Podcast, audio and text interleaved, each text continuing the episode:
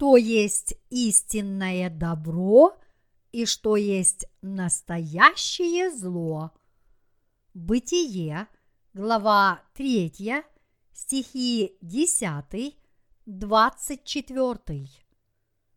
Он сказал, «Голос твой я услышал в раю и убоялся, потому что я наг и скрылся. И сказал, кто сказал тебе, что ты наг? Не ел ли ты от дерева, с которого я запретил тебе есть? Адам сказал, жена, которую ты мне дал, она дала мне от дерева, и я ел. И сказал Господь Бог жене, что ты это сделала? Жена сказала, змей обольстил меня, и я ела. И сказал Господь Бог змею, за то, что ты сделал это, проклят ты пред всеми скотами и пред всеми зверями полевыми. Ты будешь ходить на чреве твоем и будешь есть прах во все дни жизни твоей. И вражду положу между тобою и между женою, и между семенем твоим, и между семенем ее. Оно будет поражать тебя в голову, а ты будешь жалить его в пету. Жене сказал, умножая, умножу скорбь твою в беременности твоей. В болезни будешь рождать детей, и к мужу твоему влечение твое, и он будет господствовать над тобою. Адам уже сказал, за то, что ты послушал голоса жены твоей и ел от дерева, о котором я заповедал тебе, сказав, не ешь от него, проклята земля за тебя. Со скорбью будешь питаться от нее во все дни жизни твоей.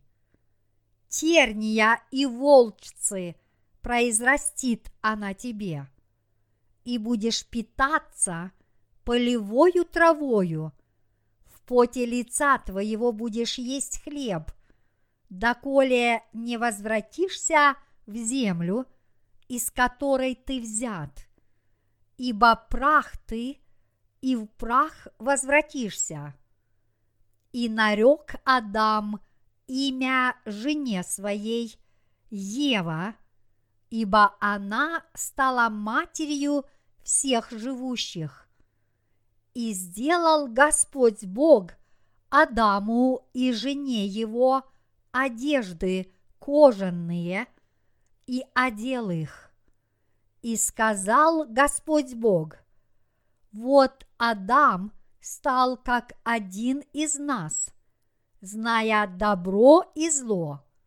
И теперь, как бы не простер он руки своей и не взял также от дерева жизни и не вкусил, и не стал жить вечно, и выслал его Господь Бог из сада Эдемского, чтобы возделывать землю, из которой он взят, и изгнал Адама и поставил на востоке у сада Эдемского Херувима и пламенный меч, обращающийся, чтобы охранять путь к дереву жизни.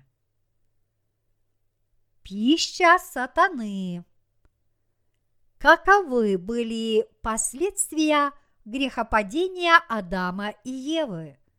Сегодня, когда я делюсь с вами Божьим Словом, я хотел бы остановиться на этом вопросе. Когда Адам и Ева впали в искушение сатаны – Бог проклял дьявола и человека. Адам, Ева и Сатана – все они были прокляты. Змею Бог сказал, «За то, что ты сделал это, проклят ты пред всеми скотами и пред всеми зверями полевыми. Ты будешь ходить на чреве твоем и будешь есть прах во все дни жизни твоей». Итак, отсюда мы видим, что до того, как змей был проклят Богом, он не ползал по земле. Именно за то, дьявол искусил Адама и Еву и довел их до грехопадения, он и стал есть прах во все дни жизни своей и ползать на чреве. Из-за этого случая сатана стал врагом Бога. Изначально сатана был ангелом, гордость которого привела его к падению. Но теперь он был проклят еще больше, потому что он соблазнил человека и ввел его во грех. Бог сотворил людей, чтобы сделать их своим собственным народом, но с целью помешать этому дьявол соблазнил их и ввел во грех, побудив их восстать против Бога. В результате Бог запретил сатане получать духовные благословения с небес.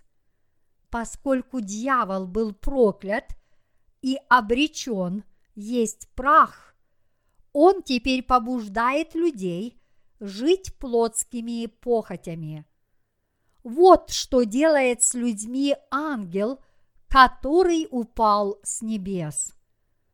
Он научает их следовать плотским удовольствиям, а сам внедряется в их плотские похоти и питается их грехами.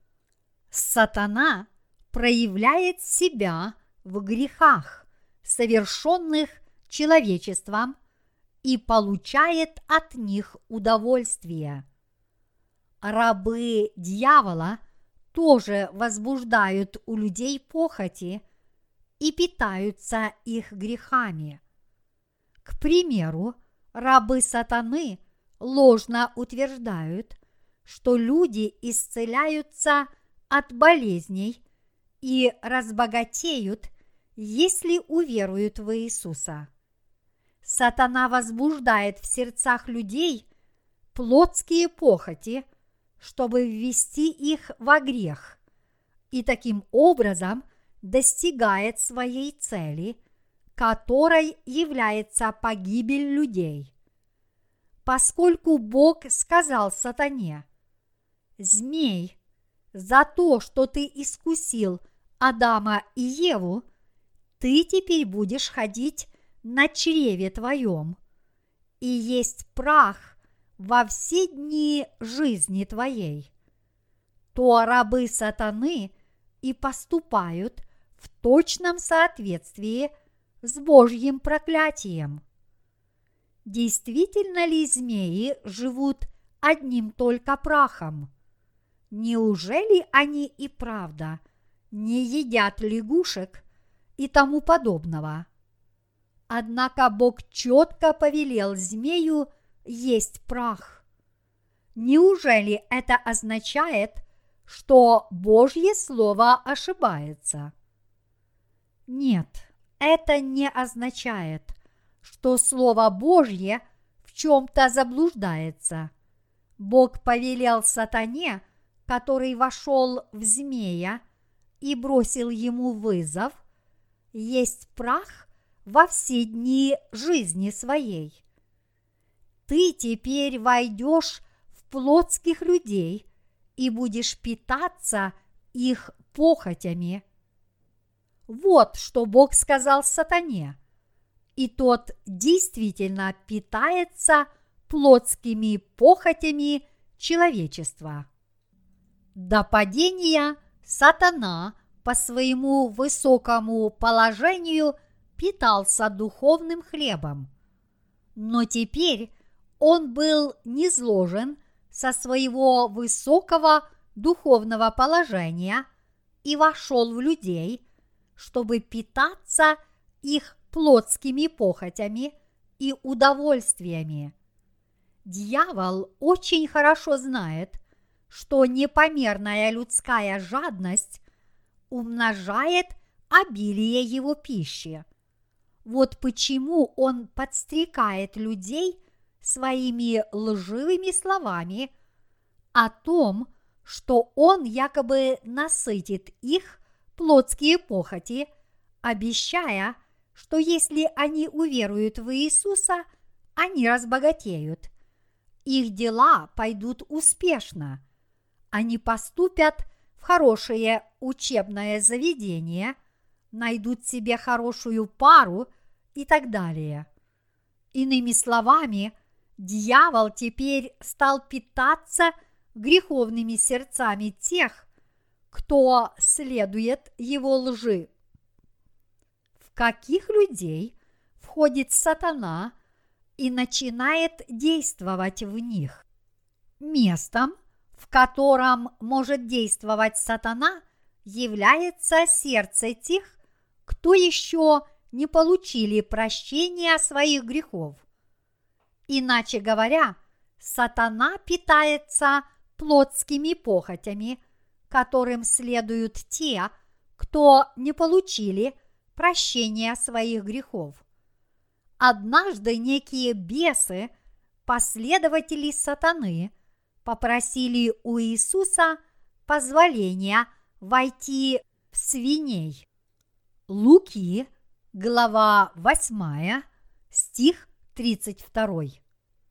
Дьявол входит в тех, кто следует своим собственным похотям и хотят в этом мире только наполнить свои чрева, подобно свиньям. Он строит себе дом в их сердцах и живет там.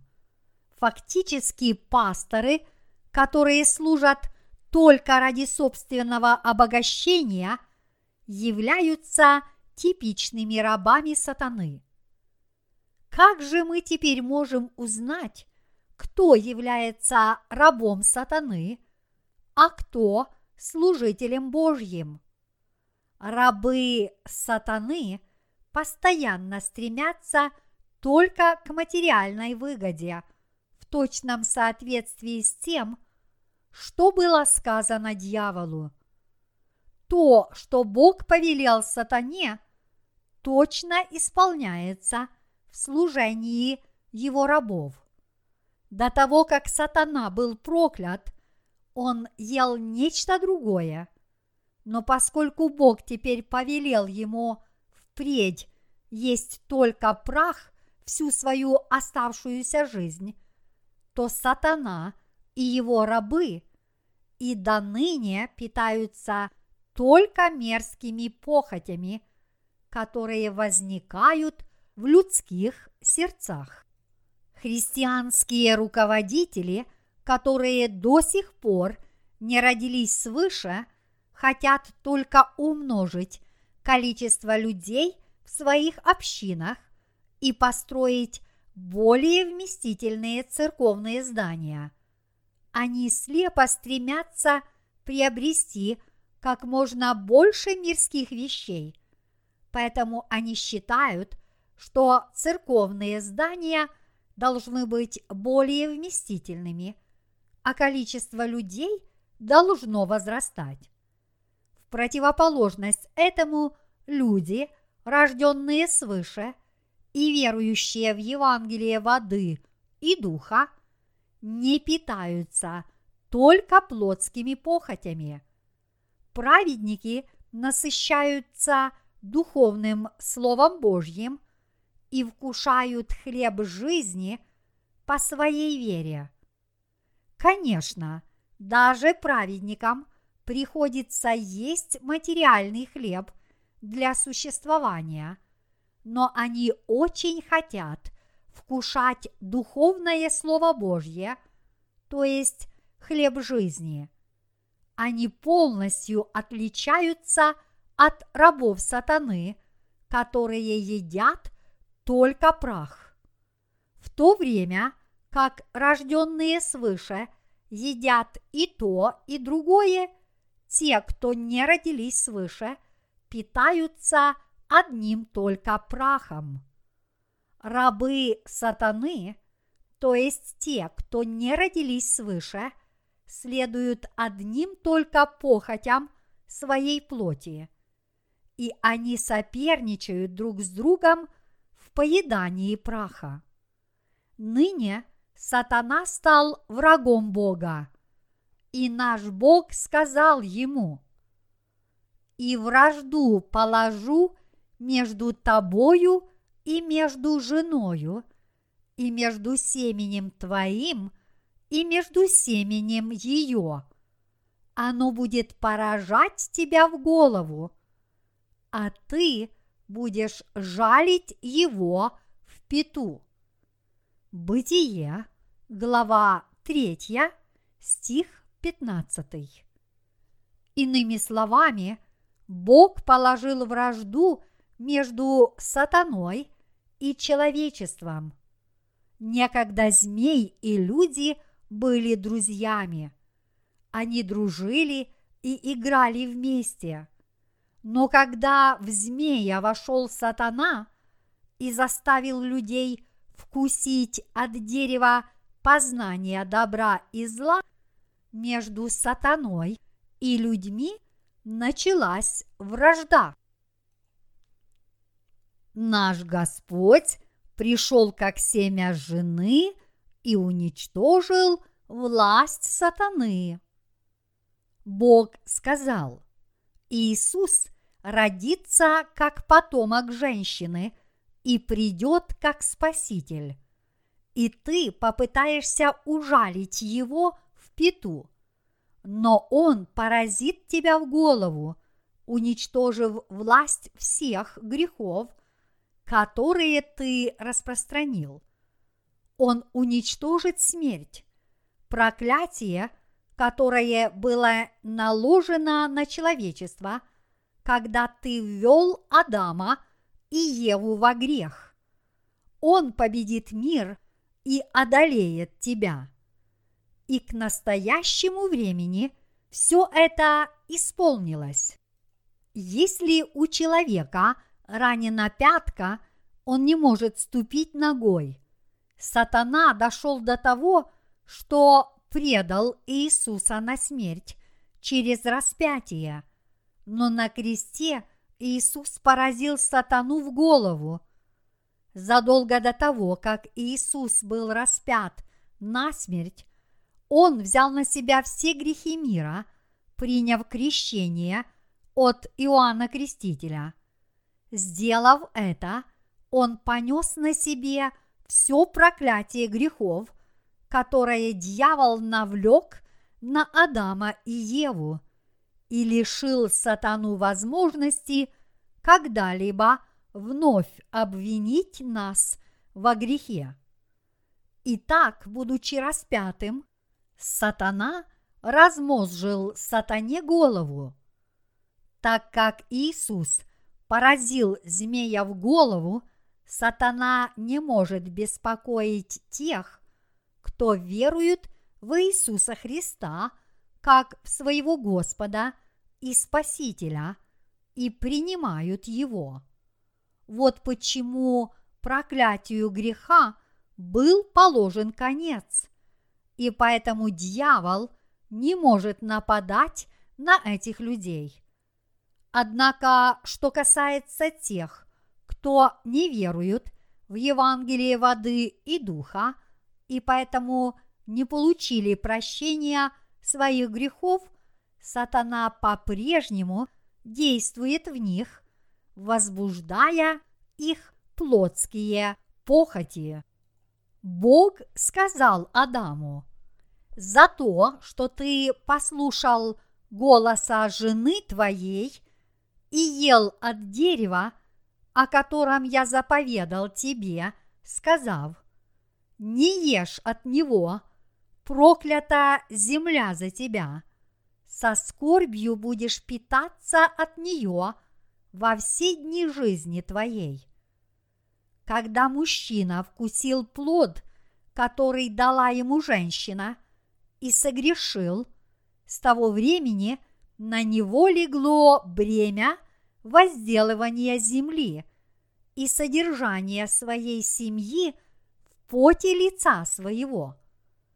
В Эдемском саду он мог жить без тяжелого труда, питаясь тем, что давал ему Бог. Но когда он пал и был отлучен от Бога, он не мог есть без тяжелого труда. Это означает, что с того времени люди действительно были прокляты и изгнаны в негостеприимный мир.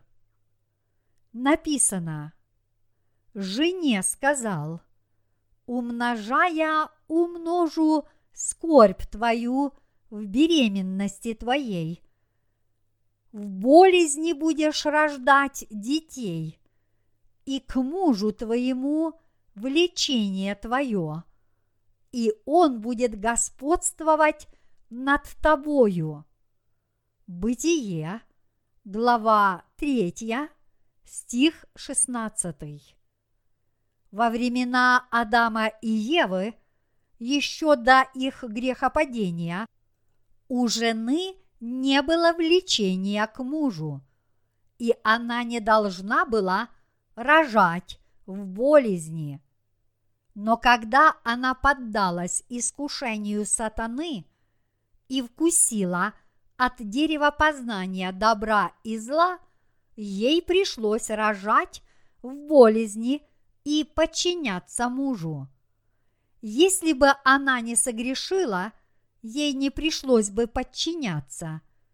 Именно потому, что она согрешила, муж и стал над нею господствовать. То, что Ева должна была подчиняться Адаму, означает, что человечество должно находиться под руководством Бога.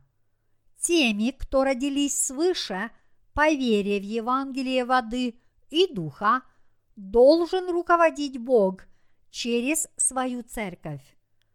Всякий, рожденный свыше, должен стремиться к Господу и находиться под руководством Его церкви. Те, кто не подчиняются Богу и не желают добровольно участвовать в работе церкви, чтобы служить Господу, не могут ни находиться под руководством Бога, не получать его духовных благословений. Подобные люди не могут оставаться в церкви до конца. Нам нужно понять, что говорит Слово Божье. Бог сказал, что женщины должны подчиняться мужчинам и рождать в болезни, и что мужчины – могут получить в пищу плоды своих трудов только в поте лица своего. Все это исполнилось и телесно, и духовно, как и написано в Библии. Мы были спасены благодаря труду Иисуса Христа. И мужчины должны трудиться, чтобы содержать свои семьи. Написано – терния и волчцы. Произрастит она тебе, и будешь питаться полевою травою, в поте лица твоего будешь есть хлеб, доколе не возвратишься в землю, из которой ты взят, ибо прах ты, и в прах возвратишься. Бытие, глава 3, стихи 18-19. Одно то, что Адам и Ева были изгнаны из Эдемского сада, уже является мучением. Жить в этом мире значит ходить по тернистому полю. Очень тяжело жить в этом суровом мире. Нет ни единого дня, который принес бы полную радость этому Божьему наказанию было подвергнуто падшее человечество. Если бы люди не вкусили от дерева познания добра и зла, они бы жили в Эдемском раю вечно. Но теперь они должны возвратиться в прах, из которого были сотворены. Когда люди умирают, они становятся всего лишь горстью праха. Когда их хоронят, они сгнивают и превращаются в нечистоты. В том, что касается их плоти, люди совершенно бесполезны. Подобно тому, как тухлая рыба идет на корм червям и полностью исчезает – плоть человека должна сгнить и обратиться в прах. От человеческой плоти ничего не остается. Началом человеческой плоти является природа, и поэтому она должна возвратиться в природу и исчезнуть бесследно. В этом мире – есть только терния и волчцы. На трудном жизненном пути люди ранятся терниями и волчцами, но действительно ли они должны страдать от всех этих ран? Нет, это не нужно.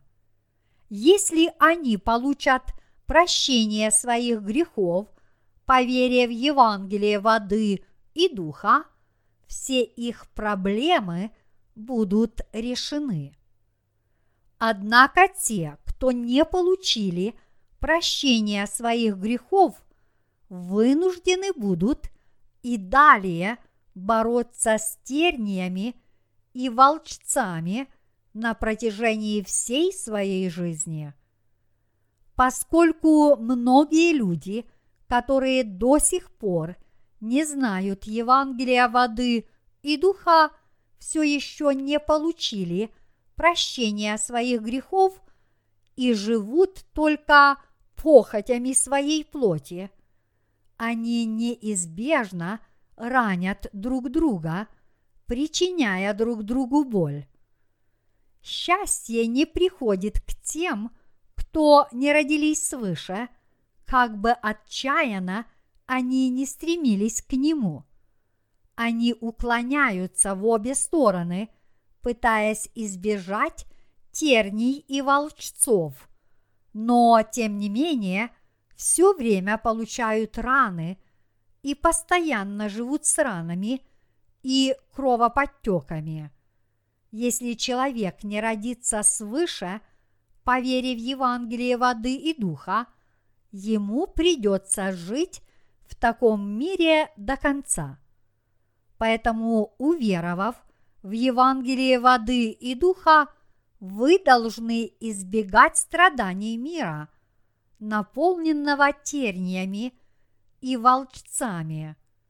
Больше не нужно искать призрачного счастья в этом больном и ужасном мире – уверовав в Евангелие воды и духа, мы теперь должны принять в свои сердца спасение, которое заключается в истинном прощении грехов, и жить, наслаждаясь истинным счастьем, которое дарует нам Господь.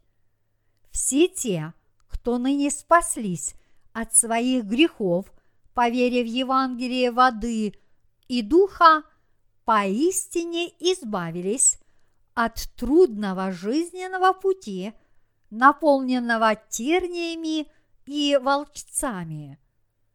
Написано, «И нарек Адам имя жене своей, Ева, ибо она стала матерью всех живущих, и сделал Господь Бог Адаму и жене его одежды кожаные и одел их. Бытие, глава 3, стихи 20-21. Некоторые утверждают, что помимо Адама и Евы были и другие люди. Эту ложь распространяет сатана, и многие из тех, кто не родились свыше, с этим соглашаются. Бог четко сказал, и нарек Адам имя жене своей, Ева, ибо она стала матерью всех живущих. Это означает, что прародителями человечества являются Адам и Ева, и все люди появляются на свет от женщин. Недавнее научное открытие подтверждает, что все люди являются потомками одной женщины. Было установлено, что клеточная органелла ДНК человека наследуется только по материнской линии, в то время как ядро ДНК наследуется через слияние ДНК обоих родителей. И что поистине удивительно, так это тот факт, что клеточные органеллы ДНК всех людей совершенно одинаковы. Это убедительно доказывает, что все люди, будь они цветными или белыми, являются потомками одной единственной женщины по имени Ева. Однако некоторые люди по-прежнему говорят, что прежде чем сотворить Адама и Еву, Бог создал каких-то других людей. Это утверждение поддерживает даже одна известная миссионерская организация. Они утверждают, что Адам и Ева были представителями людей, которых Бог сотворил в начале этого мира.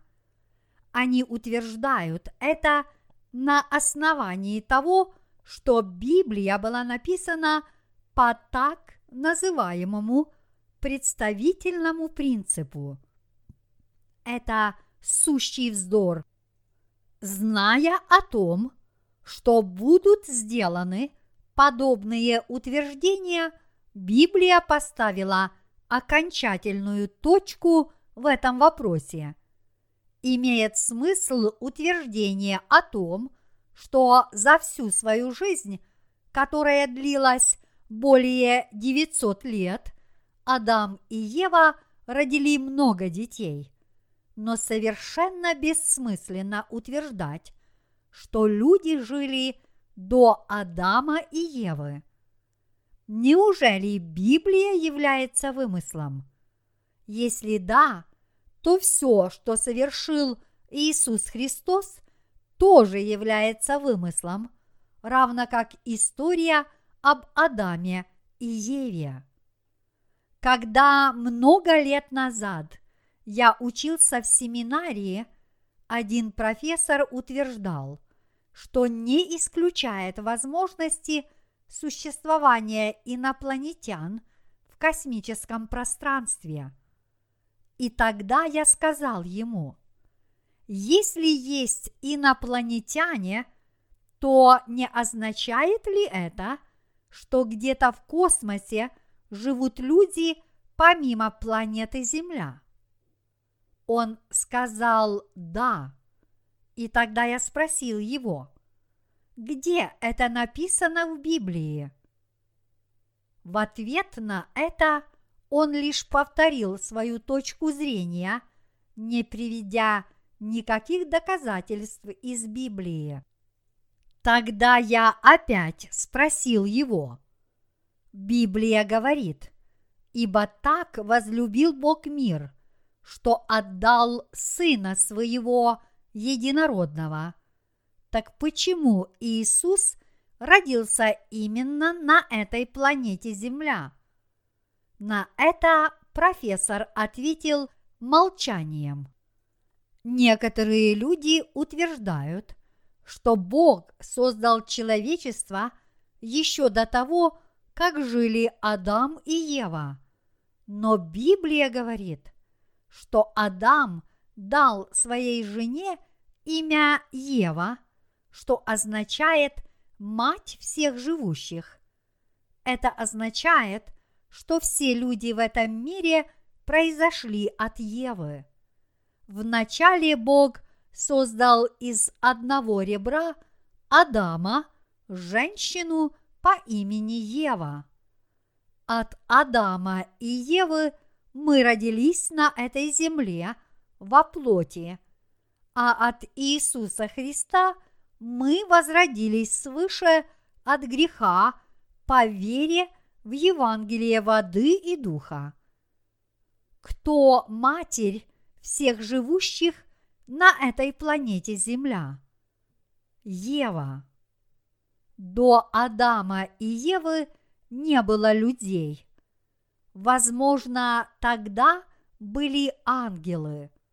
Хотя Библия не описывает, каким образом Бог сотворил ангелов – они в ней часто упоминаются. Также в ней написано, что падший ангел вошел в тело змея и стал действовать. Праведники имеют твердое основание, и этим основанием веры является истинное Слово Божье. Даже несмотря на то, что сатана пытается подорвать основание нашей веры, Бог укрепил его словом истины. Одежды кожаные, которые сделал Бог, чтобы одеть нас.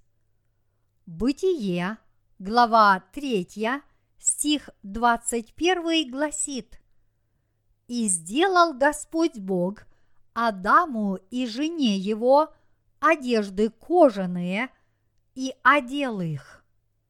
Бог сделал для падших Адама и Евы одежды кожаные и одел их.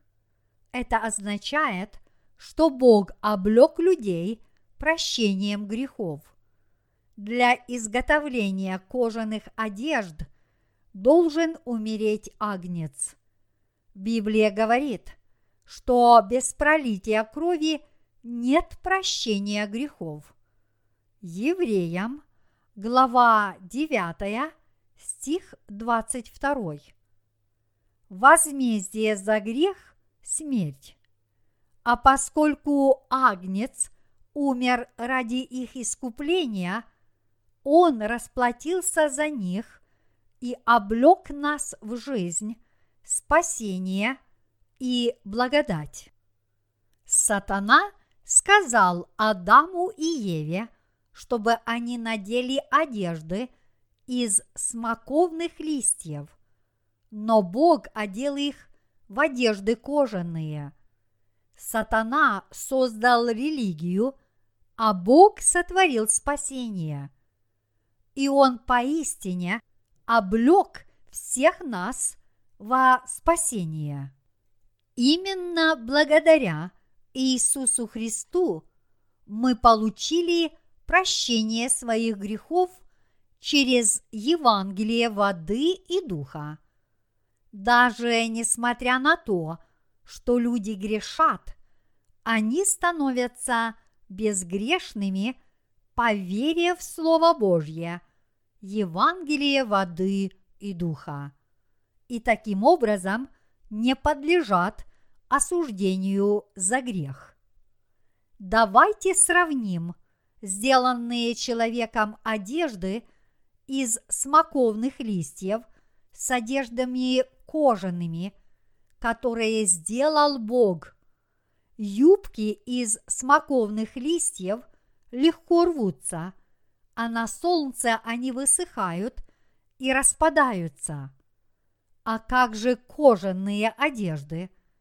Каким бы палящим ни было солнце, они не распадутся. В религиях этого мира нет искренней жизни, в них процветает только человеческое лицемерие. Приверженцы религий пытаются скрыть свои грехи собственными добрыми делами. Однако лицемерные дела людей со временем забудутся, и в конечном счете обнаружатся только грехи, подобно обнаженному телу. Вот какова религиозная жизнь человечества. С помощью Евангелия воды и духа Бог облек нас в одежды спасения ради прощения наших грехов. Он одел нас в духовные одежды из кожи, чтобы нас спасти и облечь нас в одежды спасения, Бог послал Иисуса Христа и повелел ему завершить Евангелие воды и духа. Таким образом, Бог навсегда сделал безгрешными всех, кто верует в Евангелие воды и духа. Мои единоверцы, есть ли в ваших сердцах грех? Хотя Адам и Ева согрешили, они избавились от позора, когда надели кожаные одежды, которые сделал Бог. Таким же образом, потомки Адама и Евы тоже могут получить прощение своих грехов по вере в Евангелие воды и духа, которое Иисус Христос довел до совершенства. Бытие, глава 3, стихи 22-23 гласит «И сказал Господь Бог, вот Адам стал как один из нас, зная добро и зло, и теперь как бы не простер он руки своей и не взял также от дерева жизни и не вкусил и не стал жить вечно. И выслал его Господь Бог из сада Эдемского, чтобы возделывать землю, из которой он взят. Здесь написано – Адам стал как один из нас, зная добро и зло. Об этом было сказано и в Бытие, глава 3, стих 5. Но знает Бог, что в день, в который вы вкусите их, откроются глаза ваши, и вы будете как боги – знающее добро и зло. То, что человечество само пришло к познанию добра и зла, является проклятием. То, что у людей появился критерий добра и зла, само по себе не является правильным. Но правильный критерий добра и зла установлен Богом – и поэтому человек должен различать добро и зло надлежащим образом. Ни один человек не должен определять добро и зло по-своему. Только Бог должен определять и оценивать добро и зло. Но Бог здесь сказал, что Адам и Ева ныне падшие, пришли к познанию добра и зла, что явствует из его слов. Адам стал как один из нас, зная добро и зло. Бог обладает верными познаниями о добре и зле, не так ли? И мы, люди, тоже знаем добро и зло. Так ведь? Но критерии различны. Иными словами, Божье добро является абсолютным добром, а человеческое добро является себелюбивым и эгоистичным. Мы должны обладать абсолютным и совершенным мерилом добра и зла, которое установил Бог. Но человеческое добро попросту – является себелюбивым и поэтому ложным. Поскольку таковым является добро падших людей, оно не может быть чем-либо иным, кроме лицемерия. Чтобы вести войну, сначала нужно найти справедливый повод. Это потому, что война обязательно ведется – во имя победы над каким-либо злом.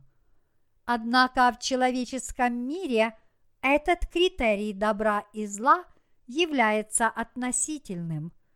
И поэтому с нашей точки зрения народ вражеской страны является ничем иным, как злым народом, но с их точки зрения врагами и злым народом являемся мы.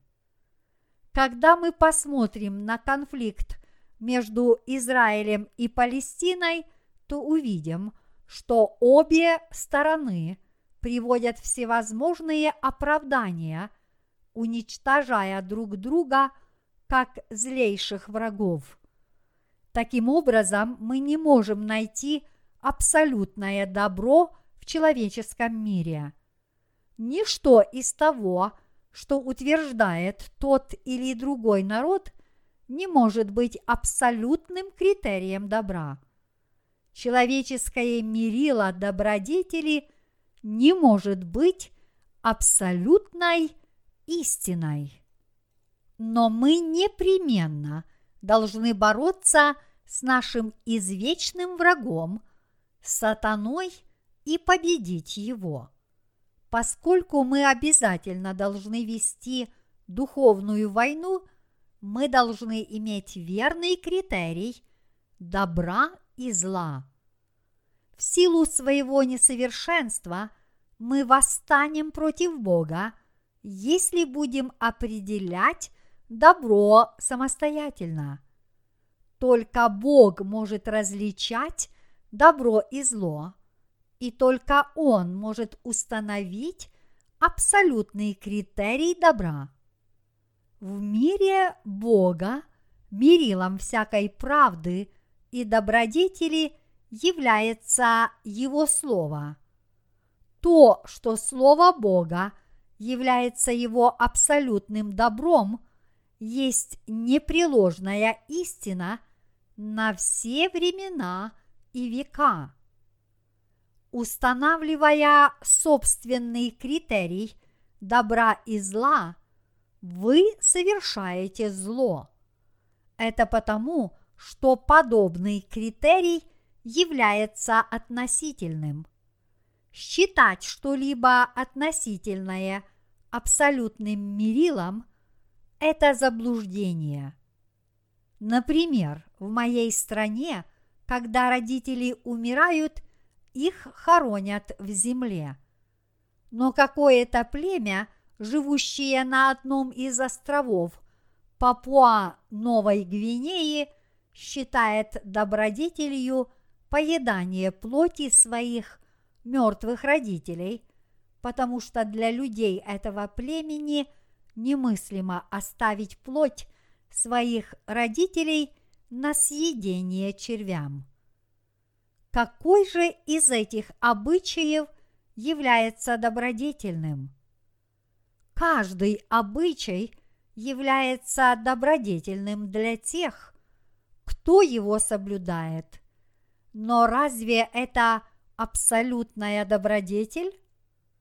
Правильно ли возвращать мертвых обратно в прах?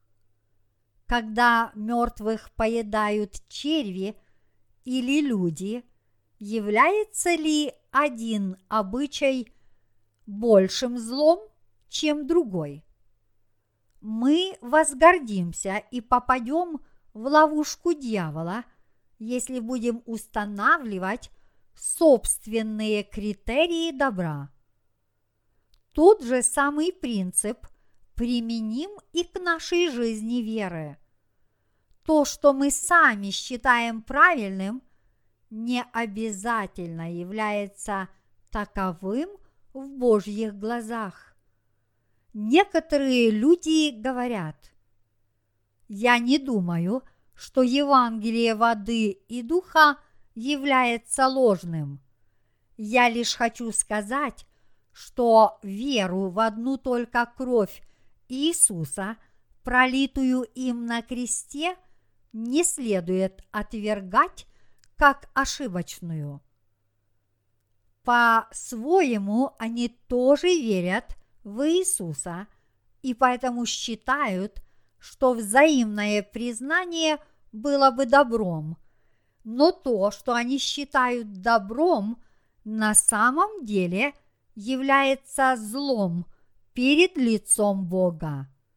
Доверять тем, кто не верует, согласно Слову Божьему, означает для нас терпеть зло неверия в Слово Божье. Если бы мы одобряли какие-либо ложные Евангелия, отличные от Евангелия воды и духа, это было бы злом перед лицом Бога. Если мы верим в Бога, мы должны иметь о нем верные познания.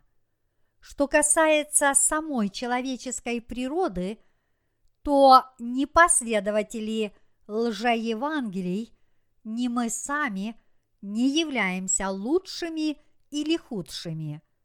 Но я лишь говорю о том, что один Бог является судьей, истиной и носителем критерия добра и зла.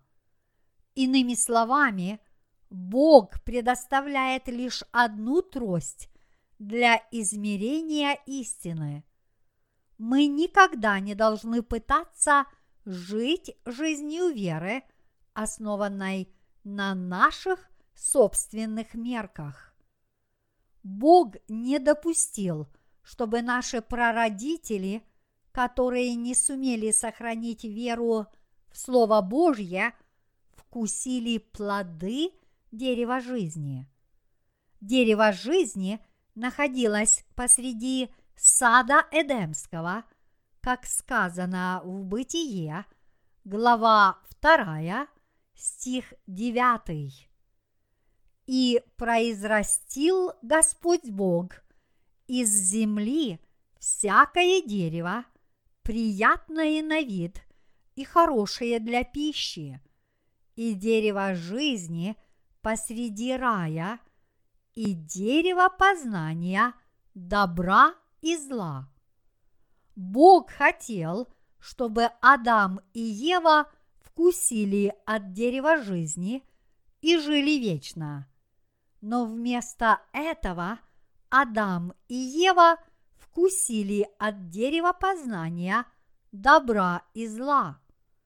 Почему?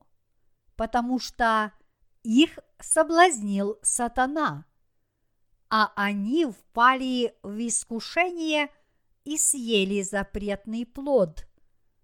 Обманутые искушением сатаны, Адам и Ева закончили тем, что восстали против Бога, сами того не осознавая. Чтобы восстать против Бога, человек должен руководствоваться своими собственными мерками.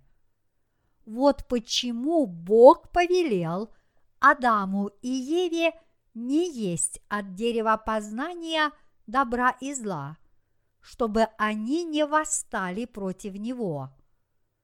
Однако, по мнению сатаны, Адам и Ева могли бы восстать против Бога, только если бы у них появился собственный ложный критерий добра и зла. Вот поэтому он и побудил их вкусить от дерева познания добра и зла. Почему люди бросают вызов Богу? Потому что у них есть свой собственный особый критерий добра и зла. На Пасху в этом году некий христианский руководитель утверждал в газетной колонке следующее. Даже сегодня некоторые люди по-прежнему говорят о восхищении на небеса. Бог добр. Так разве наш добрый Бог может быть настолько ограниченным, что вознесет на небеса только верующих в Него? После Второго Ватиканского собора 1962-1965 католическая церковь провозгласила – существует спасение вне церкви. Что это значит? Это означает, что каждый человек может получить вечную жизнь на небесах, независимо от того, какую религию он исповедует, если только он искренне верит. Это декларация о поддержке так называемого религиозного плюрализма. С того времени многие христианские богословы тоже начали соглашаться с тем, что спасение можно обрести во всех религиях. Но что говорит Слово Божье? Оно гласит – что вне Иисуса спасение недостижимо, так как написано «Ибо нет другого имени под небом, данного человеком, которым надлежало бы нам спастись». Деяния, глава 4, стих 12.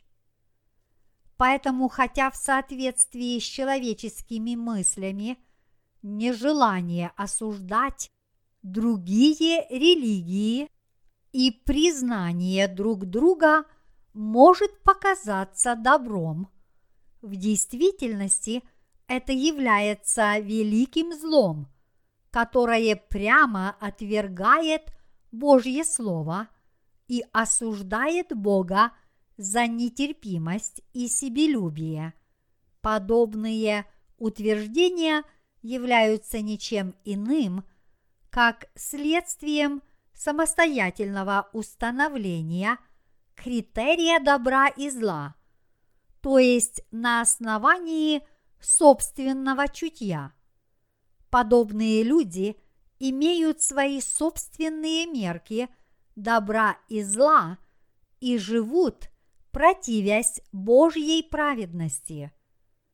Когда мы проповедуем людям Евангелие воды и духа, они говорят, неужели все люди, жившие с давних времен и никогда не слышавшие Евангелия воды и духа, попадут в ад? Или не означает ли это, что все бесчисленные христиане тоже попадут в ад. Они категорически отвергают истинное Евангелие, говоря, что если такова Божья праведность, то они отказываются в нее верить, поскольку люди уже вкусили от дерева познания добра и зла, то каждый из них установил свой собственный критерий. Те, кто различают добро и зло, по-своему и упрямо настаивают на своем собственном пути, не могут получить прощения своих грехов, ибо они не способны уверовать в Евангелие воды и духа, даже если им его проповедуют. Если те, кто веруют в Евангелие воды и духа, и далее придерживаются своих собственных мерок добра и зла, это само по себе является великим грехом перед лицом Бога. Подобные люди в конце концов оставят Божью церковь. У нас, людей, нет абсолютного критерия добра и зла. Только Бог имеет власть установить абсолютный критерий добра и зла.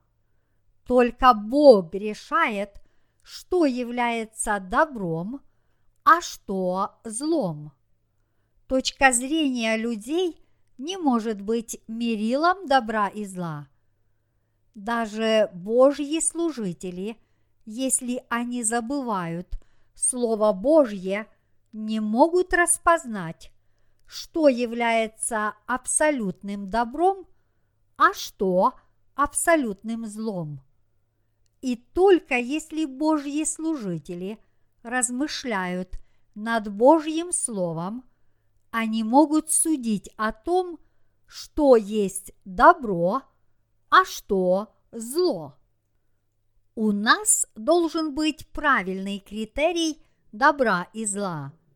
Например, хорошо или плохо чинить препятствия Божьим служителям – возбуждать сомнения о них и тем самым мешать другим людям уверовать Слово Божье через них. Из Божьего Слова явствует, что это плохо. Нехорошо осуждать рожденных свыше братьев и сестер, а также служителей Божьих. Бог судит на основании – своего слова. Поскольку люди с самого начала вкусили от дерева познания добра и зла, у них появился свой собственный критерий добра и зла. Но этот критерий не позволяет им распознать, что в действительности является добром а что злом. Мы склонны пользоваться нашим собственным критерием добра и зла. Однако настоящим критерием добра и зла мы должны считать Божье Слово. Наше мерило добродетели должно быть установлено согласно тому, что Бог назвал добром или злом. Делая Божье дело, я тоже часто задаюсь вопросом, что такое добро? Что говорит Божье Слово? Богу угодно, когда проповедуется Евангелие воды и духа, но что мы должны делать, чтобы провозглашать Евангелие в полной мере? Не лучше ли нам проповедовать Евангелие в одиночку или же распространять его сообща? Что лучше послужит Евангелию? Богу угоден порядок. Но как нам установить Божий порядок в церкви? Как мы должны служить Господу? Я часто задумываюсь над этими вопросами – в своем слове Бог дал ясно понять, что рожденные свыше должны распространять Евангелие воды и духа вместе с Божьей церковью и Божьими служителями. Поэтому мы вполне можем последовать своим алчным побуждениям, если каждый из нас будет распространять Евангелие в одиночку. Следуя за Господом, я понимаю, как часто я думал неправильно. Читая Слово Божье, я осознаю. О, мои мысли поистине злы, и только Слово Божье является добрым. Если вы наденете синие очки, весь мир будет выглядеть синим. А если вы наденете красные очки, весь мир будет выглядеть красным. Одни и те же вещи выглядят по-разному, в зависимости от того, как вы на них смотрите. Ничто не выглядит одинаковым. Однако, если вы наденете Божьи очки, вы сможете четко различать добро и зло. Понимаете ли вы, что я имею в виду? Я неоднократно убеждался на собственном опыте, что в глазах Бога может быть злом то, что людям может казаться добром, и наоборот. Мои единоверцы, добро и зло можно различать только в соответствии со Словом Божьим. Итак, когда мы уверуем в Слово Божье, мы сможем ступить на добрый путь и избежать злого. По сути, философия – это не что иное, как интеллектуальное упражнение, которое отображает простые вещи очень сложным образом. Простое понятие в мудствованиях философов становится глубокомысленной метафизической концепцией, которую едва ли кто-нибудь может постичь. В противоположность этому Библия, которая есть Слово Божье, проста и ясна. Иными словами, добро и зло являются четко различимыми, если смотреть на то и другое глазами Бога. Но для человеческих глаз все выглядит по-разному в зависимости от цвета стекол в очках. Если вы смотрите через Слово Божье, то белое действительно выглядит белым, а черное – черным. Именно когда мы смотрим через Слово Божье, добро и зло являются четко различимыми. Мы должны на все смотреть Божьими глазами, и мы должны все воспринимать Божьим сердцем, нашей верой в Бога и в рамках Евангелия воды и духа. Только тогда мы сможем ясно видеть. Люди слишком ограничены. Пресвитерианская церковь осуждает церковь пятидесятников и наоборот. Но все это потому, что каждая деноминация смотрит на вещи через свои очки. Однако, если посмотреть через Слово Божье, то можно увидеть, что все человеческие идеи всегда были ложными, и только Бог является самым добрым. И то, что Бог называет злом, действительно является таковым. Все это очевидно. Божий критерий добра и зла является абсолютным и неизменным. Все другие критерии добра и зла, которые отличаются от Божьего критерия, произошли от религий этого мира. Никому из тех, у кого есть собственные мерки добра и зла, Бог не позволяет войти Царство Небесное. И только тем, кто отвергают собственные мерки добра и зла и верят в Евангелие воды и духа, согласно Божьему Слову, Бог позволяет войти в свое царство и велит им вкусить от дерева жизни. Из сегодняшнего слова священного писания вы поняли, насколько вы были привязаны к собственным меркам добра и зла.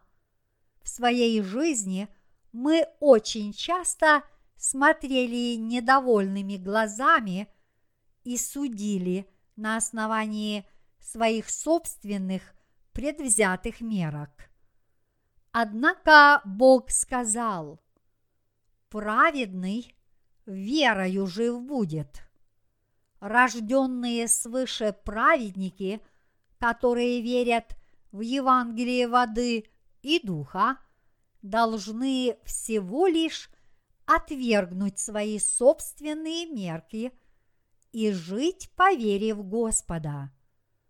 Написано, и выслал его Господь Бог из сада Эдемского, чтобы возделывать землю, из которой он взят, и изгнал Адама и поставил на востоке у сада Эдемского Херувима и пламенный меч, обращающийся, чтобы охранять путь к дереву жизни. Бытие, глава 3, стихи 23-24. Здесь сказано, что Бог изгнал Адама и Еву, потому что у них появились свои собственные мерки добра и зла. А после этого Бог поставил – Херувима и пламенный меч, который вращался во все стороны, чтобы преградить путь к дереву жизни. Бог открыл дорогу только тем, у кого нет мерок добра и зла, которые отличались бы от Божьего критерия, и кто беспрекословно повинуется Ему – чтобы лишь они могли вкусить от дерева жизни.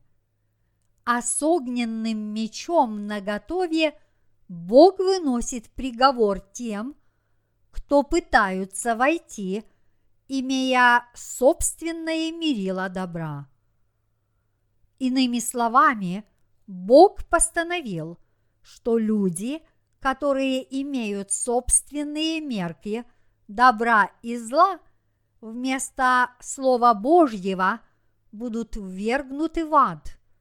Поэтому те, кто не насыщаются всяким Словом Божьим, никогда не вкусят от дерева жизни. Напротив, они будут осуждены Богом. Когда мы, проповедуя Евангелие, говорим, что каждый человек у которого есть грехи, будет ввергнут в ад, люди отвечают нам, как мы можем говорить такие отвратительные вещи. Они говорят, Бог не посылает людей в ад за их грехи, потому что Бог есть любовь. Я не верю, что Бог любви это сделает. Они так говорят потому, что у них есть грехи, и они действительно боятся своей греховности. Люди, имеющие грехи, но не верующие в Евангелие воды и духа, несмотря на то, что слышат его, принадлежат к числу тех, кто руководствуется собственными мерками добра и зла. Они упрямо отказываются принять Евангелие воды и духа. Вместо этого они говорят праведникам, которые провозглашают, что не имеют греха, благодаря своей вере в Евангелие воды и духа. Как вы можете быть безгрешными, если вы по-прежнему грешите? Так, они утверждают, что человеку вполне естественно быть грешным и каждый день просить Бога о прощении своих личных грехов, вознося покаянные молитвы в качестве добрых дел. Однако то, что каждый грешник безусловно должен быть увергнут в ад, является Божьим праведным законом. Если у человека есть грехи, он неизбежно будет увергнут в ад. Своим огненным мечом Бог вынесет ему приговор. Проповедуя Евангелие воды и духа, мы говорим людям, если у вас есть грехи, вы попадете в ад. Ведь именно так сказал Бог.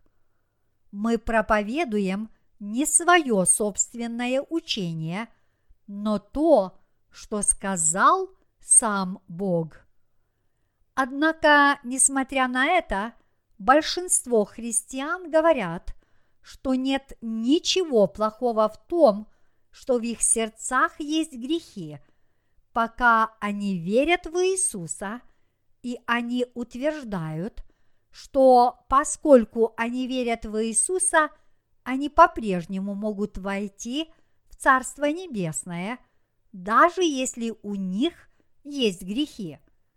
Они очень обижаются на нас за то, что мы говорим им?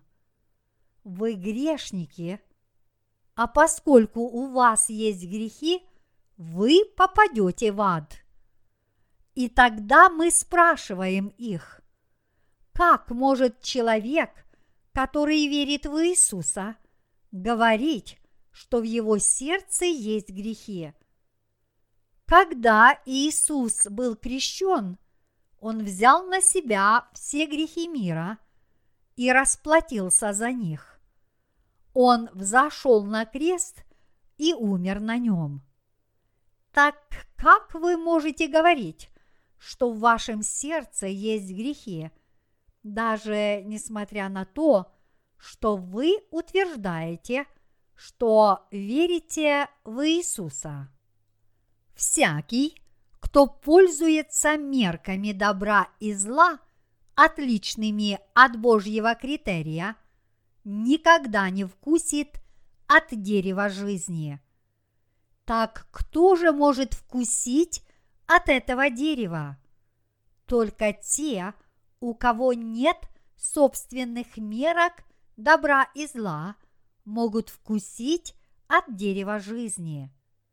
Те, кто отвергли свои помышления, признали Бога и получили прощение своих грехов по вере в Евангелие воды и духа, именно эти люди могут брать и есть плоды дерева жизни.